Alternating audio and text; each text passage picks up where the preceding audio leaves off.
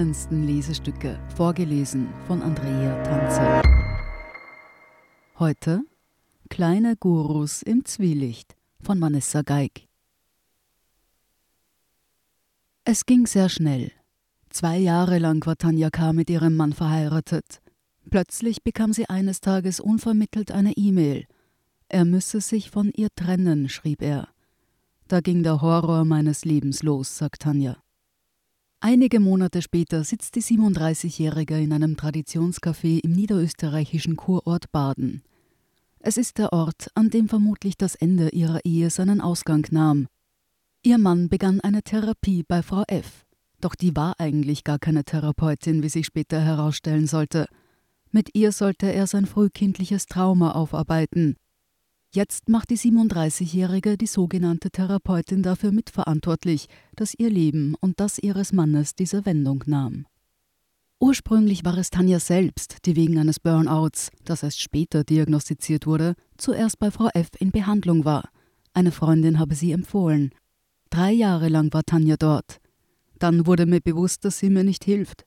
Ich habe zu meinem Mann gesagt, da stimmt etwas nicht, sagt sie, wenn etwas nicht stimmt, dann mit dir, habe der entgegnet.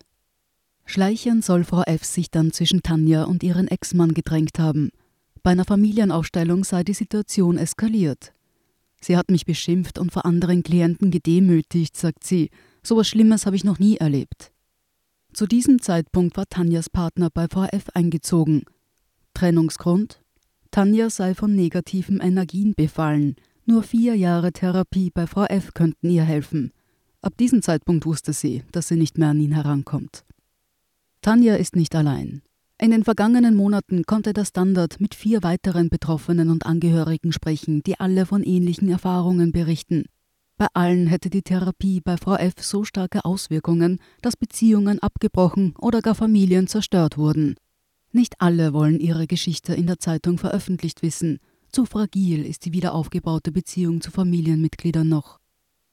Was allen gemein ist, sie gingen nicht nur geschädigt aus der Therapie heraus, sondern der Fokus der Probleme wurde immer auf ein Familienmitglied projiziert. Und viele waren in dem Glauben, dass es sich bei Frau F um eine professionelle Psychotherapeutin handle. Da wäre etwa die Geschichte von Leonie Z. Mit 19 war sie zum ersten Mal bei Frau F und ging über Jahre hinweg immer wieder hin – dann habe Frau F. eine Diagnose gestellt: mittelschwere Depression. Später war auch von Süchten die Rede, die Leonie plagen würden. Es folgte eine Familienaufstellung, bei der sie mit ihrer Mutter erscheinen sollte und bei der auch unangekündigt Branchenkollegen vor Ort waren. Leonie, die laut eigener Aussage mehrere tausend Euro ausgab, glaubt, dass Frau F. nicht nur unprofessionell arbeite, sondern auch eine Gefahr für ihre Klienten darstelle. Ihre Erfahrungen resümiert sie so. Ich brauchte eine Therapie von der Therapie. Oder Jonas M. Seine Frau begann eine Therapie bei Frau F. zu einer Zeit, in der sich Schwierigkeiten in der Ehe auftaten. Auf Empfehlung habe sie angefangen, teure Wässerchen unter die Betten der Kinder zu legen. Bei den Sitzungen sei er zum Schuldigen auserkoren worden. Im Endeffekt sei auch er zu einer Therapie gedrängt worden. Dort wurde ich sehr viel angeschrien, erzählt Jonas. Es war die Rede von bösen Energien. Es kam zu Hausbesuchen. Über 3500 Euro habe Jonas persönlich ausgegeben, ohne zu wissen, welche Beträge seine Frau gezahlt hat. Irgendwann ging das Geld aus und die Ehe in die Brüche. Jonas Ex-Frau zog mit den Kindern zu Frau F., wo sie zwei Jahre bleiben sollten. Heute leben die Kinder bei Jonas. Oder die Geschichten, die Hannes W. erzählt. Sowohl seine Ex-Partnerin als auch eine Bekannte waren bei Sitzungen von Frau F. Auch er selbst nahm bei Familienaufstellungen teil was er dort beobachtete? Frau F. hat extrem viel Einfluss genommen. Sie bestimmt das Leben der anderen. Es läuft immer alles auf Kontaktabbruch hinaus. Frau F. war für den Standard trotz mehrmaliger Anfragen nicht erreichbar. Wie können so viele Personen dieser Masche erliegen? Wieso kann jemand wie Frau F. praktizieren? Frau F. steht stellvertretend für ein Muster, das uns immer häufiger unterkommt, sagt Ulrike Schießer von der Bundesstelle für Sektenfragen. Schießer ordnet Gemeinschaften, die sich Personen wie Frau F. aufbauen würden, so ein. Plakativ könnte man von Minisekten sprechen.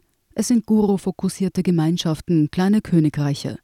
Eine andere Bezeichnung wäre destruktiver Ein-Personen-Kult.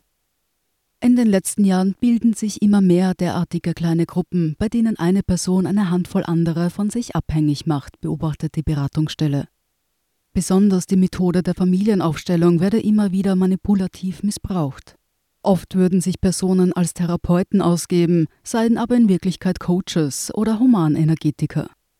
Die Tätigkeit von Frau F. wird beschrieben als Hilfestellung zur Erreichung energetischer Ausgewogenheit, unter anderem mittels Interpretation der Aura, mittels Magnetfeldanwendung und unter Anwendung kinesiologischer Methoden. Oft werde die Tätigkeit so dargestellt, als handle es sich um eine professionelle Psychotherapie, meint Schießer. Oft werden sogenannte Familienaufstellungen angeboten. Und diese Technik gehört nicht in die Hand von Laien. Da können traumatisierende Dinge aufgerührt werden. Als Energetikerin braucht man lediglich einen Gewerbeschein. Als Therapeutin darf man sich trotzdem nicht ausgeben. Das hält die zuständige Bezirkshauptmannschaft fest. Dies stelle eine Verwaltungsübertretung dar. Auch im Berufsbild der Wirtschaftskammer wird festgehalten, die Tätigkeit des Humanenergetikers stellt keine Heilbehandlung im Sinne einer Krankheitsbehandlung dar. Ärztliche Tätigkeiten, Gesundheitsberufe wie Physiotherapie, Massage, Psychotherapie oder Physiologie sind ebenso ausgeschlossen wie Empfehlungen zu Arzneimitteln oder die Bereiche der Lebens- und Sozialberatung. Unter letzteres fällt auch die Beratung und Betreuung von Menschen bei Persönlichkeits-, Ehe-, Berufs- oder Familienproblemen. Der Wirtschaftskammer Niederösterreich ist Frau F. nach Beschwerden bekannt. Es habe intensive Gespräche gegeben, bei denen die Rechtslage verdeutlicht wurde. Seither habe man keine Beschwerden mehr erhalten. Ob Frau F. noch tätig sei, könne man nicht sagen, hieß es im Frühjahr. Von Seiten der Kammer gebe es jedenfalls keine Tendenz zu einer Forderung, das Gewerbe reglementieren zu wollen. Mittels Aufklärungsbogen müssten zudem alle Kunden über die erlaubten Tätigkeitsfelder informiert werden. Was man jedenfalls sagen könne. Der Beruf liegt im Trend, die Mitgliedszahlen gehen nach oben, Darüber hinaus wird es für Betroffene schwierig, sich zu wehren, meint Schießer, die schon mit vielen Beschwerden dieser Art zu tun hatte. Da müsste schon Extremes versprochen worden sein, etwa die Heilung von unheilbaren Krankheiten oder Vortäuschen von okkulten Kräften mit Absicht des Betrugs. Wenn es sich um Erwachsene handelt, sei es schwierig. Der Berufsstand der Energetiker kann weitgehend unzensiert agieren. Sie habe sich lange Vorwürfe gemacht, sagt Tanja, wie sie darauf habe hereinfallen können. Jetzt wisse sie, es kann jeden treffen, wenn die andere Person nur weiß, welchen Knopf sie drücken muss. Sie hörten Kleine Gurus im Zwielicht von Vanessa Geig. Ich bin Andrea Tanzer, das ist der Standard zum Hören. Um keine Folge zu verpassen, abonnieren Sie uns bei Apple Podcasts oder Spotify. Und wenn Ihnen unsere Lesestücke gefallen, freuen wir uns über eine 5-Sterne-Bewertung. Bis zum nächsten Mal.